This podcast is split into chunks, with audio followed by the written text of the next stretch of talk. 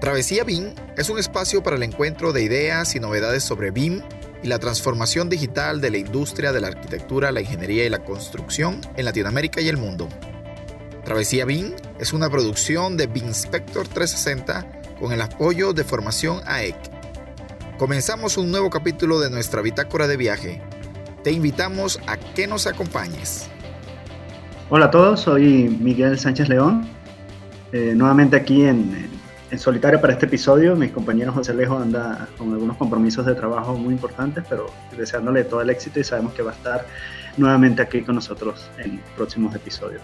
Hoy tenemos un, episodio de lujo. Pues, estamos muy contentos con nuestro invitado de hoy, que vamos a platicar acerca de la, iniciativa del estándar BIM para proyectos públicos desarrollado por Plan BIM.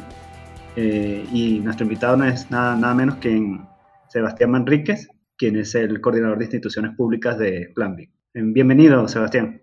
Gracias, Miguel, por la invitación y un saludo también a, Alejo por, sé que no está acá, pero un saludo también para él y gracias por darse el tiempo por esta, este podcast. Al contrario, gracias a ti por, por acompañarnos. Sabemos que has tenido una agenda súper, súper movida y eso es muy, muy positivo. Sabemos que se han hecho un trabajo, un trabajo espectacular en, en, el, en el tema de la difusión de, de, este, de este documento. Y bueno, pues vamos, entrando en tema, vamos a, dar una pequeña introducción. Hay algunos, ya, ya, eres un celebrity del macrobin en Latinoamérica, pero vamos a dar una, una introducción a ese ¿De quién eres? Bueno, ya, ya lo comentaba, ¿no? El coordinador de instituciones públicas de Plan BIM en Corfo. Y pues precisamente Plan BIM es una iniciativa de, de, Corfo, que es la Corporación de Fomento de la Producción, ¿cierto? Exactamente. Es una agencia del gobierno de Chile que del Ministerio de Economía, Fomento y Turismo. Y eh, pues Plan BIM, una de sus metas es la utilización de la metodología BIM para desarrollo de, y operación de proyectos de edificación de infraestructura pública al año 2020. O sea, pues ya a la puerta de, a la vuelta de la esquina está, ¿no? Exactamente. Para implementar la productividad y sustentabilidad social, económica, ambiental de la industria de la construcción mediante la incorporación de procesos, metodologías de trabajo y tecnologías de información y comunicaciones que promuevan su modernización a lo largo de todo el ciclo de vida de las obras. Exactamente, ese, ese pues es el, el, objetivo principal de, de, esta iniciativa Plan BIM. Y bueno, dentro de ese marco, digamos, su principal hito ha sido ese, ese estándar, ¿no? Que es un documento que se lanzó el pasado mes de junio y que vino de un, todo un proyecto, todo un proceso de, de, levantamiento de información, de normativas, de protocolos, de consulta públicas durante el año 2018, 2019, hasta, hasta que nació, nació, ¿no? Exactamente. Fue, fue un proceso bastante largo. La verdad es que dentro del, del, plan BIM que nace el año 2015, ¿no es cierto? Parte la idea de crear esta iniciativa y durante el 2016 se concreta a través de este acuerdo público-privado que firma el Ministerio de Economía con el Ministerio de Hacienda de Chile junto con el Ministerio de Obras Públicas y Vivienda y incorpora al Instituto de la Construcción y a la Cámara Chilena de la Construcción, Corfo toma el rol de crear esta, esta iniciativa, que es utilizar eh, metodologías y tecnologías de gestión de información para aumentar la, productividad y la sustentabilidad de la industria de la construcción. Entonces, desde ese año, cuando parte esta iniciativa de Plan BIM dentro de Chile, nosotros, la, hoja de ruta que se crea en conjunto, en este caso con el apoyo del Reino Unido, nosotros firmamos durante el año 2016 un, un, convenio de colaboración, un MOU con el Reino Unido, para poder fijar la estrategia. ¿ya? Más allá del, del utilizar o no utilizar el estándar que ellos tenían en ese momento, que era el PAS, la idea era poder conocer cuál había sido el proceso y fijar una estrategia muy parecida a la que había hecho el Reino Unido, que dentro de la gama de países que se habían estudiado, el Reino Unido había tenido una estrategia desde el punto de vista desde el Estado. Y en ese momento, cuando se genera esa hoja de ruta, ese roadmap de, qué cosas se van a hacer, se fijó que el año 2019 el plan BIM tenía que sacar un estándar. Pero en ese momento no sabíamos bien qué era el estándar. La, la, verdad, sabíamos que era necesario, los países que se habían estudiado aplicaban y sacaban estándares y sabíamos que había que crear un estándar para, para Chile. Y ese fue gran parte del trabajo que hicimos desde el 2016, 2017 y 2018, fue primero entender qué era lo que teníamos que estandarizar. Y ahí es donde nace el, el, documento como tal. Ya el 2017 nosotros ya sabemos exactamente qué es lo que queremos estandarizar. Y luego durante el 2018, con este borrador y el estudio que habíamos hecho durante ese tiempo, lo pusimos a disposición de este comité, eh, que es una mesa multisectorial, ¿no es cierto?, que nos permitía validar los contenidos mínimos, en este caso, el mínimo que se podía requerir dentro del estándar, y de esa manera se supuso dentro de una mesa de validación durante un año. Por eso durante todo el año 2018 nosotros estuvimos cada 15 días haciendo sesiones de trabajo con esta mesa multisectorial para luego colocarlo a esta consulta pública.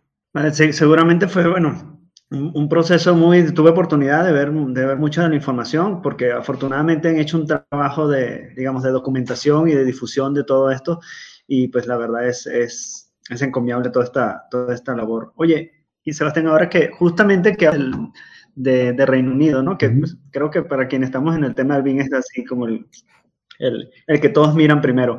Eh, y también se habla mucho de, de, bueno, de que, de que cada país en, en sus procesos de, de, implementación BIM tiene que tener cierta tropicalización.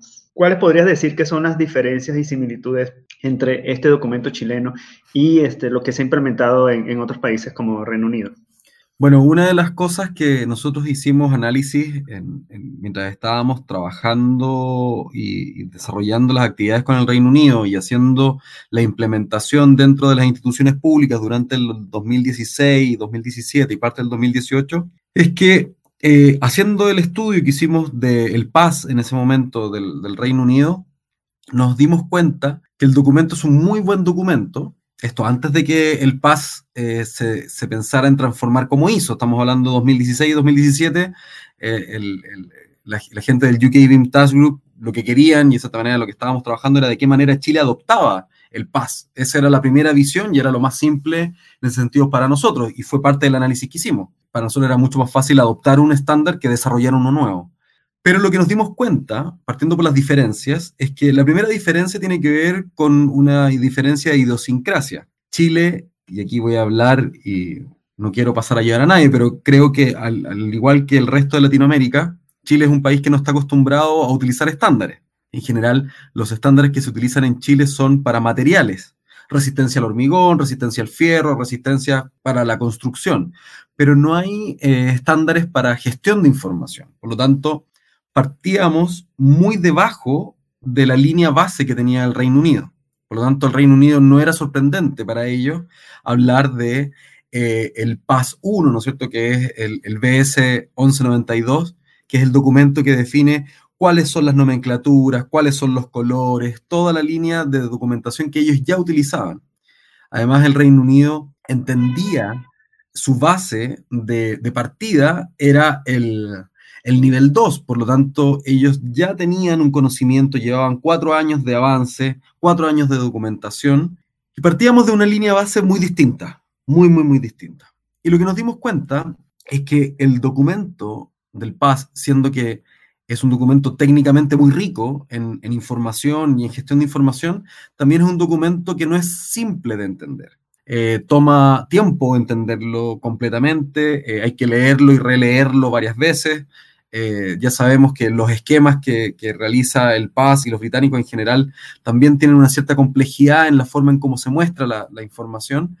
Entonces ya teníamos varias brechas. Una, la industria no estaba acostumbrada a usar estándares.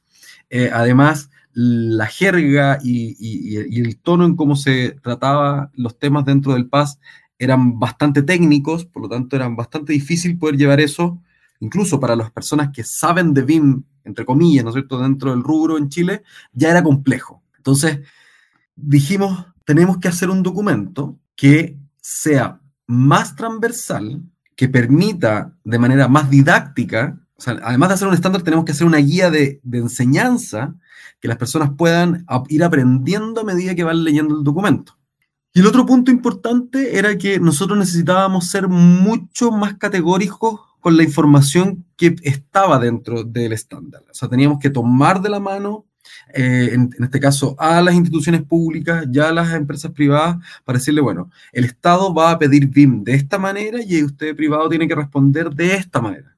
Que el PAS en ese sentido es bastante etéreo, no, no, no define claramente el borde. Y en Chile, dado que no se ocupan estándares, era muy necesario. Entonces, lo que hicimos fue, durante esos años, decidir de que el PAS iba a ser nuestro gran marco, nuestro gran paraguas, que apuntábamos y cuando empezaron las discusiones de la ISO durante el año 2017, dijimos, bueno, entonces esto nos va a servir mucho más, porque va a ser ahora una ISO, le va a sacar toda la idiosincrasia británica y va a quedar más general. Por eso viajamos con Carolina Soto, con la directora, durante el 2017 a la discusión del CEN en Budapest, durante ese año para ver qué es lo que se estaba discutiendo y si es que realmente la ISO iba a salir en los plazos que nosotros estimábamos, que tenía que salir antes del 2019 para poder incorporarse dentro del documento, y nos dimos cuenta que ese era el camino. Entonces, dijimos, bueno, la ISO, que viene directamente desde el PAS, está tomando lo mejor del documento, que hay que definir un EIR, ¿no es cierto? Que para nosotros es la solicitud de información,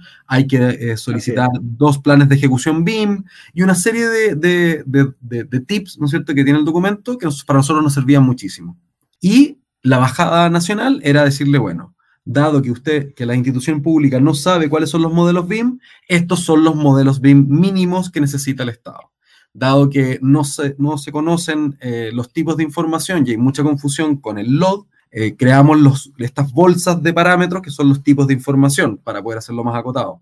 Y así fuimos haciendo una bajada mucho más didáctica, tomando muchos otros estándares. Eh, la verdad es que el estándar nuestro no es una invención eh, chilena ni, ni, nada de eso. Lo que hicimos fue reconocer los mejores estándares de, a nivel internacional y lo que hicimos fue también reconocer cuáles eran los estándares que sonaban mucho en Chile y lo que hicimos fue tomar esa información y ordenarla para armar una, lógica, ¿no es cierto?, que calzara también con la idiosincrasia nacional.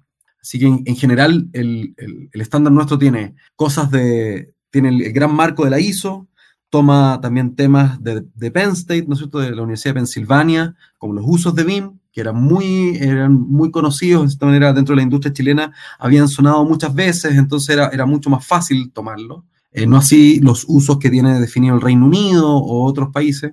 El tema del LOT también teníamos una gran dificultad porque la gente entendía cualquier cosa por el LOT. Tú hablabas del LOT americano y te, nombraban los LOT británicos y no sabían si era el, level of definition o el level of detail. Entonces había una confusión y por eso decidimos traducirlo y cambiarle el nombre a nivel de información para que la gente lo tuviera que leer y entender. Pero ahí está basado desde el, LOT de, de la AIA Tomamos también información, el detalle que había hecho la gente del Veteran Affairs de Estados Unidos, que había hecho la creación de estos tipos de información, que ellos no lo comentan tan abiertamente. Eh, en, el documento, la verdad es que hablan más de la matriz, de, sus parámetros, la matriz de objetos, pero cuando uno entra a esta matriz de objetos del Veteran Affairs, te das cuenta que están estas categorías, estas 15 categorías de grupos de parámetros, que eran mucho más lógicos. Y eso a nosotros nos abrió una oportunidad tremenda cuando nos sentamos con las instituciones públicas a explicarle qué eran los parámetros. Porque tienes que, hay que entender que nosotros nos sentamos durante el año 2016 y 2017 a explicarle a los equipos de las instituciones públicas que no sabían de BIM y no tenían por qué saber de BIM sobre qué información es la que revisan. Y la única forma de poder explicarles de manera simple qué era un parámetro IFC en ese momento y qué significaba tal parámetro era generando este grupo, esta gran bolsa, que eran los tipos de información. Y los tipos de información nos ayudaron muchísimo, porque la gente entiende, dado que no estamos hablando de un parámetro computacional, sino que estamos hablando de algo que la gente conoce. Esa mezcla de cosas, la verdad es que nos, permitió armar este documento que, en cierta manera, ha tenido una buena recepción por parte de los distintos actores, tanto el sector público como el privado. El documento además de hablar sobre la gestión de la información, comenta y, explica de qué manera el Estado debe pedir la información claramente, cosa que las instituciones públicas que van a generar una solicitud de información para una licitación pública saben exactamente cómo la tienen que crear y para el privado sabe exactamente cómo la debe responder. Entonces, la bajada es mucho más de la mano. Eh, estamos tomando directamente de la mano a la industria para decirle, mire, esto, esto le va a pedir eh, Pedro y usted, Juan, tiene que responder de esta manera. Así que la verdad es que hemos tenido una buena recepción, sobre todo del mundo privado. Ha habido resistencia también. Eh, hay gente que todavía no entiende bien por qué estamos pidiendo más cosas. Generalmente se entiende esto como más documentación que hay que entregar, sobre todo con el plan de ejecución BIM, pero los que ya estaban trabajando con BIM y, habían eh, trabajado o, les había tocado recibir licitaciones públicas antes de que existiera el estándar por parte de las instituciones públicas, obviamente ven una mejora sustancial, que es el Estado ahora, al menos los que están alineados al estándar, entienden para qué están pidiendo BIM, que ese fue un gran problema durante muchos años. Sí, excelente. Y sí, precisamente, bueno, hay, hay siempre opiniones encontradas en esa parte de que de quién de quién debe tomar la batuta, si el Estado, si la parte privada, etcétera, ¿no? Y, este, y me consta, me consta lo que comentas justamente porque he tenido la oportunidad de revisar mucho, mucho el material de que, a que ahorita hacías referencia, como el, los documentos de los Veteran Affairs y, y la información de la IA. Y, y puedo decir sin duda, obviamente el, estándar británico, y puedo decir sin duda de que el documento que ustedes han preparado precisamente, como tú mismo lo decías, ¿no? Es es un documento que es muy, muy entendible, o sea, se tiene una estructura que te permite ir comprendiendo eh, este, hacia dónde son. En otros casos, sí, sí hay como una curva todavía como un poquito más empinada de, de, comprender esto y quizá viene también de la mano de eso, de eso mismo que decías, ¿no? hay una cultura y creo que también ahí me puedo, me puedo apuntar pues, este, en, esa, en esa parte de que sobre la aplicación de los estándares, ¿no? De pronto en, en otras, en, otros, en otras industrias es como la manufactura es algo que está más, más, más permeado, ¿no? Claro. Sí, dime, sí. No, no, que, que tienes razón. La industria en general, eh, las otras industrias están mucho más preparadas para el uso de estándares y la industria de la construcción no, no, está basada en, en, estándares de gestión de información al menos. Sí, bueno, y precisamente el, el, BIM es una de las cosas que busca porque al fin y al cabo todo se traduce en, en mayor eficiencia y, y un mejor este, aprovechamiento de los recursos. Exacto. Eh, ¿Cómo crees tú que sea, digamos, en los proyectos que son 100% de tipo privado, cómo crees tú que sea esa permeabilidad de, de, de la utilización del estándar? Mira, hemos tenido una, una muy buena recepción eh, y, el uso en los proyectos privados porque hace poco tiempo lanzamos eh, la matriz de implementación de BIM. Esta es una plataforma web que permite disponibilizar una guía paso a paso de preguntas de cómo una institución debiese implementar BIM. Esto es en base a todo lo que el trabajo que hemos levantado desde el 2016 hasta ahora. Eh, lo procesamos y, y, lo metimos dentro de esta matriz. La verdad es que hoy día el 80% de los inscritos en la plataforma, se han inscrito hasta el momento 160 personas en la plataforma, y el 80% de ellos son privados. Y generalmente todas las preguntas que hemos recibido por redes sociales, a nuestros correos sobre el estándar, son de privados. Eh, se nos han acercado ya una serie de empresas privadas que les interesa mucho que nosotros les, los podamos apoyar y en revisar cómo están utilizando el estándar.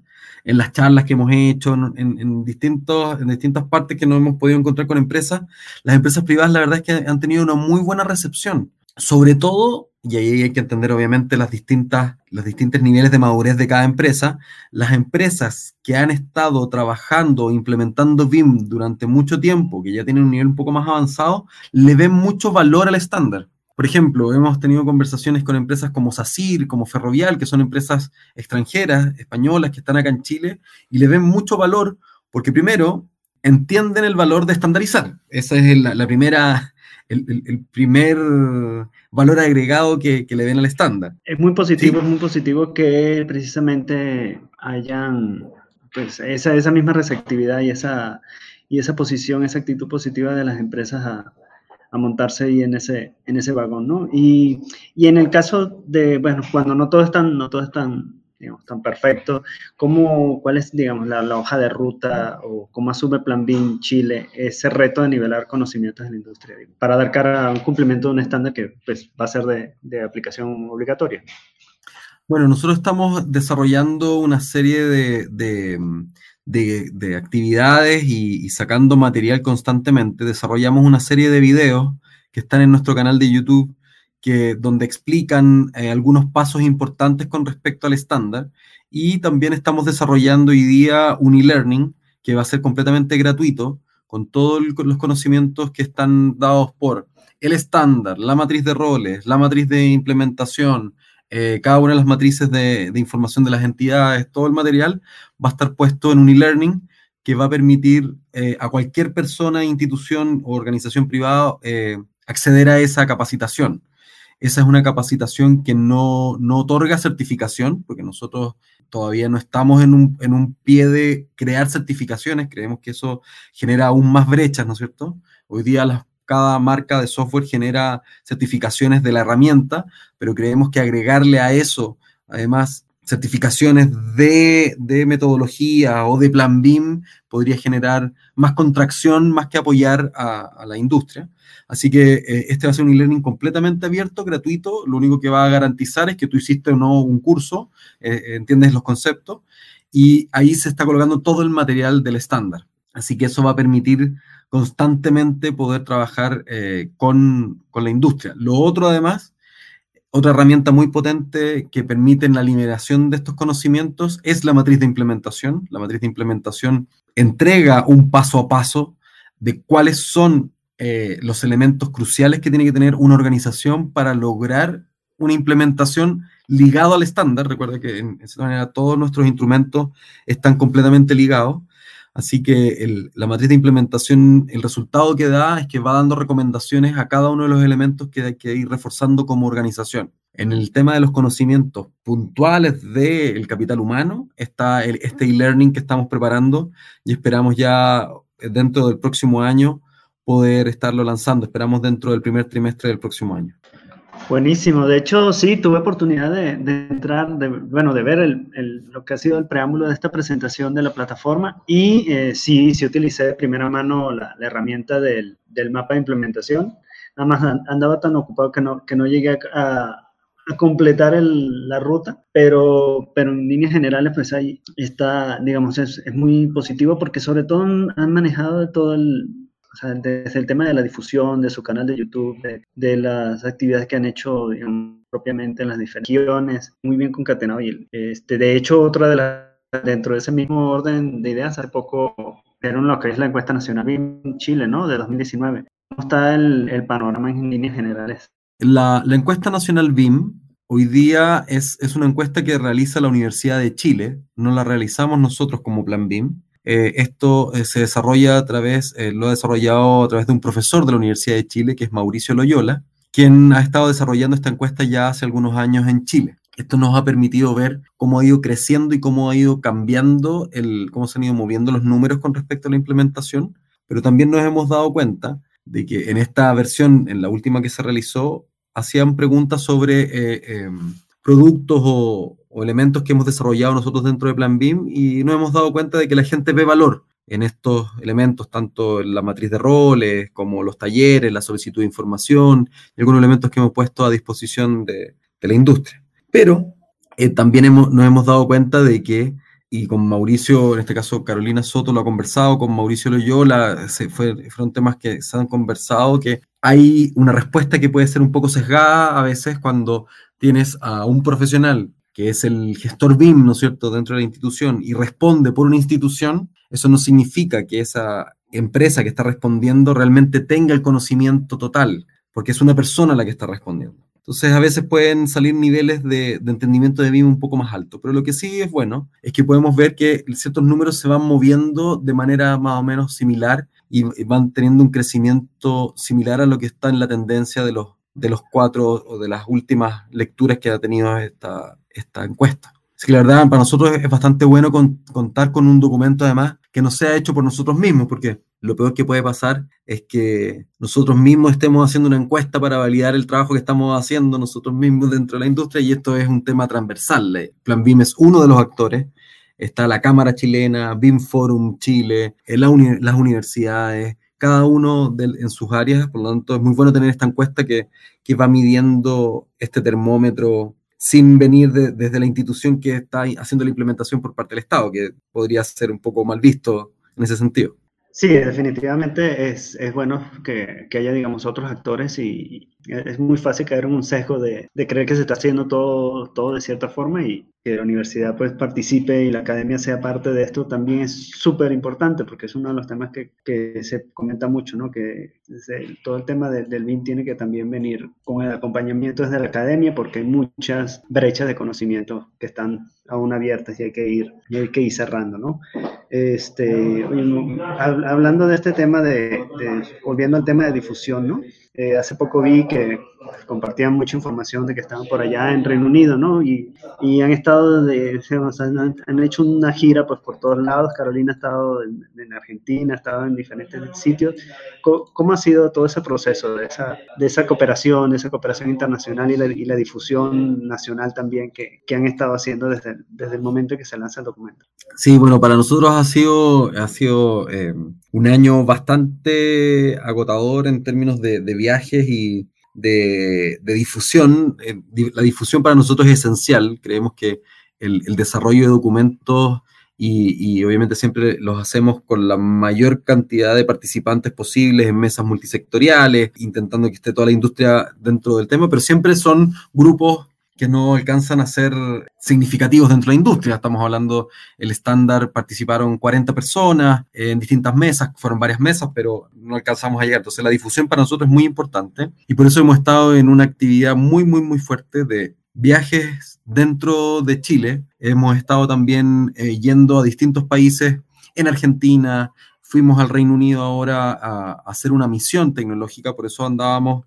eh, en Reino Unido nosotros como Plan BIM organizamos un viaje con el trabajo que estamos realizando con el Reino Unido para llevar a ciertas personas, eh, invitados de las instituciones públicas y, privados, ¿no es cierto?, que nos interesan, que vean qué es lo que está haciendo el, el, futuro, ¿no es cierto?, de qué es lo que se está logrando en el Reino Unido con el avance que hicieron con los estándares. En este caso llevamos a gente, fuimos con gente del Ministerio de Obras Públicas, el Ministerio de Vivienda, el Poder Judicial, con gente de Codelco, que es la empresa eh, minera, ¿no es cierto?, del Estado, eh, fue gente también de la Cámara Chilena de la Construcción, que nos acompañaron para poder hacer y nosotros poder mostrarles cuáles son los beneficios más allá de BIM, ¿no cierto? Y para e, eso para nosotros es muy importante, que nosotros entendemos muy bien hacia dónde queremos ir, mm, las personas con las cuales trabajamos muy directamente también lo entienden, pero necesitamos que ciertos tomadores de decisión y también los profesionales que trabajan día a día vean el valor agregado que hay de BIM para ellos.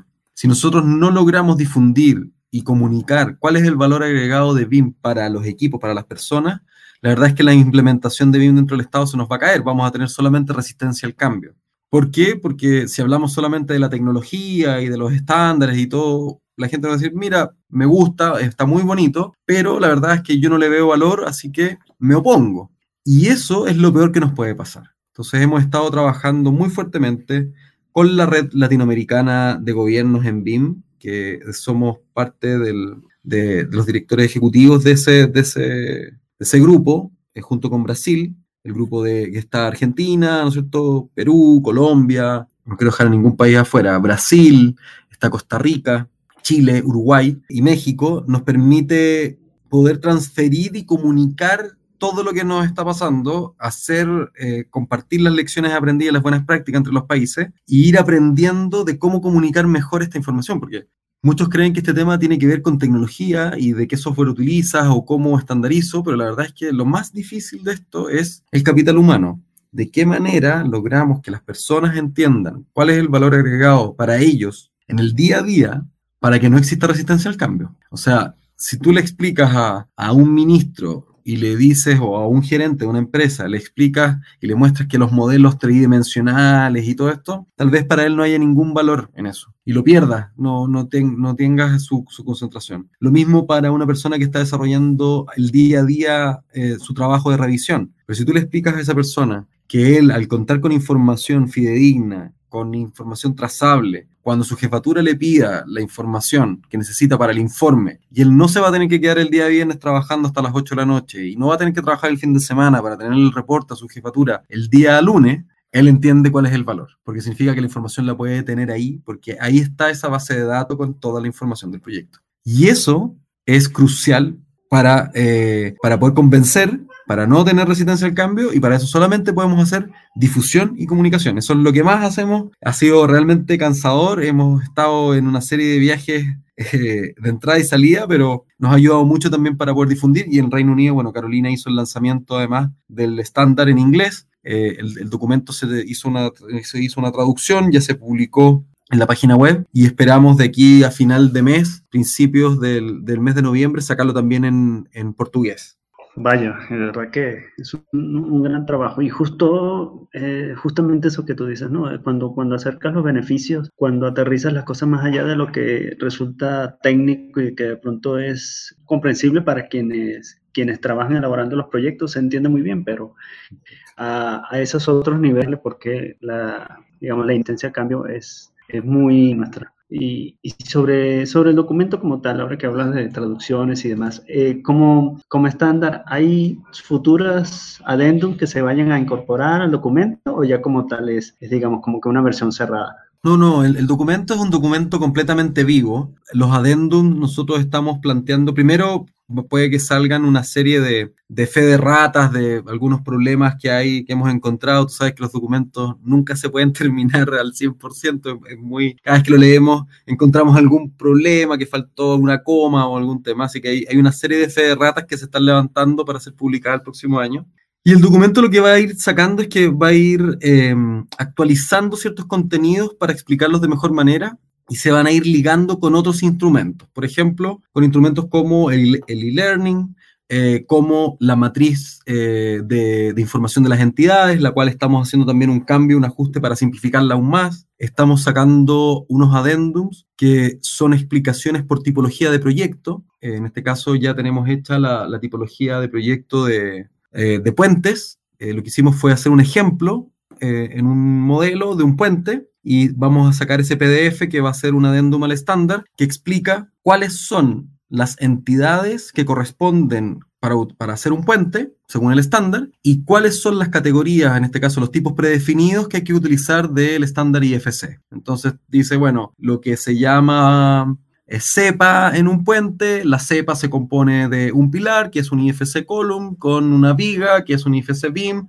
Entonces hay una explicación gráfica de cuáles son los parámetros, en este caso de tipos predefinidos, y las entidades que hay que utilizar para un puente. Vamos a hacer lo mismo para un hospital, para un aeropuerto, y vamos a ir sacando estos adendum para que la gente les sea más fácil, porque el, mayor desafío, que obviamente es uno de los desafíos que entrega IFC además, es que IFC está muy muy armado para alguien que sabe de programación y que entiende de la base tecnológica. Entonces, la primera duda que siempre tienen los equipos es, bueno, ¿por qué tengo que ocupar IFC ahora? Entonces, lo que les estamos mostrando es que IFC lo único que hace es que toma lo real y lo transforma en digital estandarizado, que no, no cambia, no es que estemos inventando una ley o una norma nueva sobre cómo se llaman los elementos sino que estamos diciendo, bueno, esto que se llama muro, usted cuando lo pida lo va a recibir como IFC Wall para poder administrarlo digitalmente. Así que estamos haciendo una serie de, fichas de addendum que van a salir, yo creo que de aquí a final de año, que van a complementar el estándar. Pero el estándar es un documento vivo y que va, si, si nos damos cuenta que cambia la norma, la ISO, salen nuevos estándares, eh, ya salió también la nueva, el nuevo estándar de la, de la DIN de Alemania, ¿no es cierto?, que habla sobre el Common Data Environment, que es bastante bueno porque al fin sale un documento que determina qué es un Common Data Environment, que es, que es muy difícil, ¿no es cierto? Porque todos hablamos y muchos hemos hablado sobre esto, tenemos algunos criterios generales que están definidos dentro del estándar como mínimo, pero los alemanes lo que hicieron fue normarlo y decir, bueno, para que algo se llame Common Data Environment, al menos tiene que cumplir con una serie de, de elementos. Entonces, yo creo que se va a ir complementando el documento y obviamente lo que vaya quedando obsoleto en algún momento también va a estar. Esperamos que nosotros como Plan BIM eh, poder seguir existiendo hasta que este documento esté lo más rico posible en información. Eso depende obviamente de varios factores, pero hemos estado trabajando para eso. Fíjate, no conocía esta, esta norma y bueno, creo que si hay alguien que, que, puede, que puede decir, que puede poner normativa en este tema del Data Environment son los, son, son los alemanes ya, famosos por su cultura de la organización. Este, oye, y habla, ah, me comentas mucho sobre eh, IFC, ¿no? Sin embargo, en el estándar hay, un, hay una parte en donde se habla del intercambio de formatos y se habla de formatos nativos. Entonces ahí, ahí me queda una duda que desde siempre este, quise, quise compartirla y pensando, pues, ¿cómo, cómo, se da ese, cómo se propone que sea ese intercambio, pero que mantenga, digamos, esa sana competencia que debería haber entre, entre las diferentes este, herramientas de software que, que hay disponibles? Mira, lo que nosotros hemos definido dentro del estándar es que la solicitud de información BIM, que es lo que requiere el Estado, ¿no es cierto? Debe requerir los modelos en dos categorías o tres según corresponda. La primera es IFC, o sea, el, el, archivo, los modelos tienen que ser entregados en IFC. Como mínimo, la versión 2x3, ¿no es cierto? Que es el, es el mínimo. Luego, si en el caso que corresponda, dependiendo de si es un, un, proyecto de infraestructura como carretera, ¿no es cierto?, alguna particularidad, puede ser también entregado en LAN XML. Por lo tanto, ahí tenemos dos formatos abiertos que nos permiten reconocer y obtener información trazable, abierta, completamente bien. Pero además, se está incluyendo de que la entrega incluya el la entrega en el formato nativo en el cual fue desarrollado el modelo. ¿Esto por qué ocurre? Porque en algún momento la institución tiene que poder verificar, si es que quisiera, ¿no es cierto?, que la información está correctamente ingresada. Solamente la información que se pidió para el uso BIM que fue solicitado. Esto es solamente para casos muy, muy, muy, muy particulares. El formato nativo se va a requerir, da lo mismo del software que venga, el, el, formato se va a obtener. Recuerda que el Estado está comprando ese, ese, esa documentación y se le va a entregar. Eso no quiere, ni, ni, ni, ningún momento indica, de que se va a pedir un software en particular. Lo que se le está pidiendo es que si el, el desarrollador hizo el proyecto en el software A y en el software B ocupó dos software, bueno, entregará los formatos nativos de los software de autoría que se generaron. La solicitud de información debe indicar además claramente en el IFC qué Model View Definition tiene que ocupar según la etapa que se entrega. Si estamos en etapa de diseño y coordinación, Coordination View. Si estamos en etapa de entrega, ¿no es cierto? Será FM Hanover. Eso lo tiene que disponer. Pero siempre se entrega el formato IFC y el formato nativo. Eso es solamente un respaldo hasta que ya la industria esté madura, ¿no es cierto? Recuerda que esto, los ingleses también hacen exactamente lo mismo y en Estados Unidos también hacen lo mismo. Se solicitan el formato IFC y el formato nativo, solamente para hacer un cross-check entre la información. Nada más que eso. Ok, fíjate que luego, bueno, ahí entran en juego muchas cosas que, que quizás no, no, vienen al caso ahorita, pero el tema de los archivos nativos siempre viene de la mano con la obsolescencia, ¿no? La obsolescencia de versiones y, y, demás, ¿no? Exacto. Este, pero creo que, creo que IFC, digamos, es quien a largo plazo pues, se, se, se mantendría, ¿no? Sí, por supuesto. En este caso, nosotros hemos optado por IFC. IFC es la... Es el formato, en este caso el esquema, pero llamémoslo formato para simplificarlo, el formato que nos va a permitir poder administrar la información siempre. Pero dependiendo de las entregas, el Estado requiere este formato nativo entendiendo de que en cinco años algunos archivos van a estar completamente obsoletos y ese va a ser el soporte del formato IFC. Hoy día la mayor restricción que tenemos por parte de la industria con respecto a la solicitud de los archivos nativos tiene que ver con la propiedad intelectual de la documentación. ¿ya? Eh, hay, mucho, hay mucho resquemor con respecto a quién va a ser dueño de las librerías o de las familias, ¿no es cierto? En este caso, como yo como arquitecto diseño una ventana, hago mi familia y, el Estado ahora se la va a poder entregar a quien quiera. Entonces, para eso eh, es importante que nosotros igual estamos solicitando que tiene que haber una clara restricción con respecto a para qué se va a utilizar la información. Eh, eso también es algo que está avanzando en paralelo en ciertas mesas de discusión por parte de los privados, que es muy parecido al BIM Protocol, ¿no es cierto?, que tienen en el Reino Unido, eh, que la información se creó para tal cosa, ¿no es cierto? Y por lo tanto yo no la puedo ocupar para otra cosa. Pero es importante que antiguamente los documentos igual los pedía el Estado. O sea, el Estado pedía igual el archivo AutoCAD, ¿no es cierto? El archivo 2D y era dueño de todos los bloques. Y al Estado, la verdad, nunca le ha interesado ser dueño de los bloques de, de AutoCAD. No, el Estado lo que le interesa es la información que está dentro y el resultado de esa información. Así que hemos estado dándole vuelta mucho sobre el tema de la, de la propiedad intelectual, así que eso también es, algo que estamos trabajando y esperamos pronto poder sacar. Excelente, sí, bueno, creo que la ventaja de, de, que, de que todo sea un proceso de, constante revisión es, es, justamente eso, ¿no? Van a ir apareciendo, van apareciendo nuevos retos, van apareciendo nuevas preguntas y, y pues que, obviamente todo, todo evolucionará a la medida que, que, esto también vaya, vaya cambiando. Y bueno, ya, ya digamos, llegando hasta el, al final, eh, ahí, pues obviamente hemos estado, de, hecho estos últimos meses fueron bastante movidos en el tema BIM de Latinoamérica, pues se han anunciado diferentes capítulos, digamos, nacionales de, de BIM Forum. También se han, tomado inclusive el nombre de Plan BIM para algunas otras iniciativas. Sí. Este, ¿qué, ¿Qué mensaje, digamos, qué mensaje dan para el resto de Latinoamérica con, con, respecto al tema de la implementación? Sabemos que se va a tomar, va a ser un referente, ustedes ya, ya son un referente como tal y que creo que en algunos casos va a funcionar casi como una especie de molde para tratar de adaptarlo a los diferentes países, ¿no? ¿Cómo, cómo han visto eso o qué mensaje le tienen a, estas iniciativas de, BIM que se han estado gestando. Bueno, o sea, para nosotros es un orgullo, obviamente, que eh, otros países estén tomando el nombre. Hay que acordarse que, que el, Plan BIM como nombre nace en, en, Chile por una decisión bastante discutida internamente en el 2015. Internamente el nombre no, no, no, se, no se quería que se llamara Plan BIM pero logró posicionarse. Eh, ya tenemos el, el, Plan BIM Francia, el Le Plan BIM, ¿no es cierto?, que salió el año pasado. Eh, también tenemos el, el, Plan BIM Perú, que es muy bueno para nosotros estar trabajando también con ellos. Estamos muy cercanos y, y hemos estado en varias conversaciones para poder trabajar en conjunto.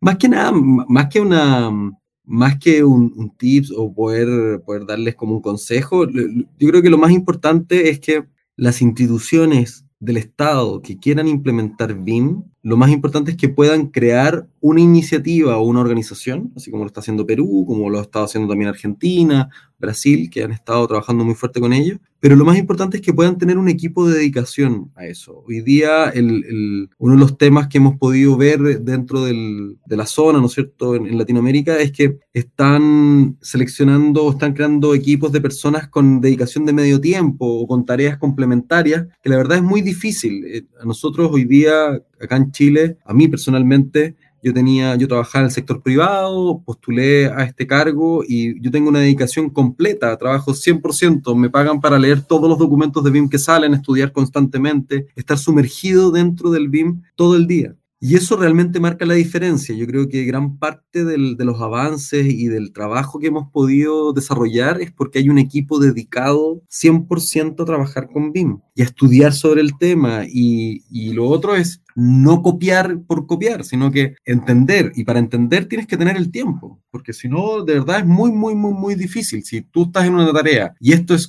una tarea anexa a tu contrato, va a ser muy difícil lograr eh, avances sustantivos y puede generar contracciones bastante fuertes en la industria. Entonces, yo creo que una de las cosas que hay que intentar replicar, si es más allá del, del tema del nombre, ¿no es cierto?, es poder replicar la estructura que, tiene, que, que tenemos hoy día como Plan BIM, que una es no pertenecemos a un ministerio que construya, que ejecute, no pertenecemos ni al Ministerio de Obras Públicas ni al Ministerio de Vivienda, lo cual nos hace transversales. Eh, y lo segundo tiene que ver con tener un equipo de dedicación exclusiva, donde es, también es interdisciplinario. Nosotros, eh, yo soy arquitecto, tenemos ingenieros, hay distintas carreras ligadas, gente especialista en proceso. Esto no es solamente, no requiere solamente personas de la construcción, eh, y eso es sumamente importante. Si no, puede quedar muy sesgado y la verdad es que es una tarea bastante grande, entonces se necesita una dedicación exclusiva. Entonces, multitasking creo que no, bueno, quienes trabajamos y hacemos tantas cosas a la vez, sabemos que, que a, veces, a veces puede ser un poquito complicado. Y, y, este, y es muy, muy interesante lo que dices, ¿no? De, de, de, de, que no forma parte de una, de una organización que construye. Eso creo que es un factor que realmente puede dar esa perspectiva, ¿no? De, que ¿no? de que no ver todo siempre con los ojos de quien desarrolla proyectos, sino, sino con, otra, con otra visión, ¿no? Este, pues bueno, ya, ya digamos como conclusión de, de este espacio que nos, que nos has tenido la, el placer de, de, de, acompañarnos. ¿Nos podrías decir qué planes o qué noticias son las próximas? Ya nos has, ya nos has, digo, ya nos has dicho algunas, algunas cosas, pero sí. pues alguna sorpresilla que tenga por ahí Plan B para, para el futuro próximo. Bueno, tenemos el, para hacer un poco el, el, el resumen, tenemos el, el estándar en inglés que ya fue lanzado, el estándar en portugués que se va a lanzar prontamente. Vamos a lanzar este e-learning que nos va a permitir poder eh, llegar a muchos lados, ¿no es cierto?, con, con la información. Eh, estamos trabajando también, vamos a renovar y vamos a iniciar prontamente la renovación de nuestra página web, que va a ser mucho más inclusiva, vamos a tener muchas más secciones, eh, gran parte de los números que estamos recopilando también dentro de, de los pilotos que estamos desarrollando con, con las instituciones públicas y parte de los resultados también que vamos recopilando de la matriz de implementación. Vamos a tener un pequeño dashboard dentro de la página web donde vamos a estar mostrando números. Así que vamos a estar constantemente eh, desarrollando una gran cantidad de, documentación e información, además de estos adendum al estándar, que esperamos poder publicarlos lo antes posible, que van a, van a mostrar de qué manera hacer estas tipologías de proyectos, estos ejemplos. Lo que más estamos haciendo son videos, vamos a publicar también una serie de videos, creo que van a salir unos, unos cuatro o cinco videos que vamos a realizar, eh, que van a complementar aún más el estándar. Y esperamos ya el próximo año poder tener datos duros de cómo han estado resultando o cómo van a resultar los pilotajes, los testeos que vamos a hacer a la solicitud de información. Ya desarrollamos la metodología de indicadores, generamos una, serie de líneas base de indicadores de KPI que están muy ligados a BIM, que tampoco existían muchos, eso también es parte de, las brechas que nos hemos encontrado también en la industria, no, no existen muchos indicadores con respecto a BIM, así que también ahí vamos a tener algunas sorpresas el próximo año presentando estos indicadores y cómo se ligan esos indicadores a los usos BIM para, dejarnos, para dejarlos disponibles a través de nuestra página web eh, lo antes posible. Y bueno, pues no me queda más que haber agradecido a Sebastián Manríquez, coordinador de instituciones públicas de Plan B, por pues, haber aceptado la invitación a participar de este espacio, que las puertas siempre están abiertas para, para, ustedes y seguimos muy de cerca todo lo que están llevando a cabo. Desde aquí nuestra, nuestra admiración pues, para, para toda este, esta labor que hacen. muchas gracias a ti, Miguel, por esta invitación. Eh, Llevamos bastante tiempo conversando para poder hacer este, este podcast, así que te agradezco la paciencia eh, y cuando quieran, por supuesto, volvemos a conversar y les dejaré enviados los links de toda la información que hemos estado sacando. Síganos, por supuesto, en, las redes sociales, en, en, nuestro canal de YouTube. Los invitamos a que, se, a que sean parte de ese canal. Estamos siempre publicando información y que nos sigan en todas las redes sociales, LinkedIn, Twitter y por Facebook, que siempre estamos sacando información. Excelente, sí, así es. Le vamos a compartir pues todos esos links para que tengan acceso a la información y la invitación a que lo sigan en todos los, en todos los medios donde están disponibles. Y bueno, pues este, como ya finalizando, eh, como siempre invitándolos a que formen parte de esta travesía y que vivamos junto a la transformación digital de la industria de la arquitectura, ingeniería y construcción. Vivamos bien. Hasta luego y hasta el próximo episodio. Hasta luego.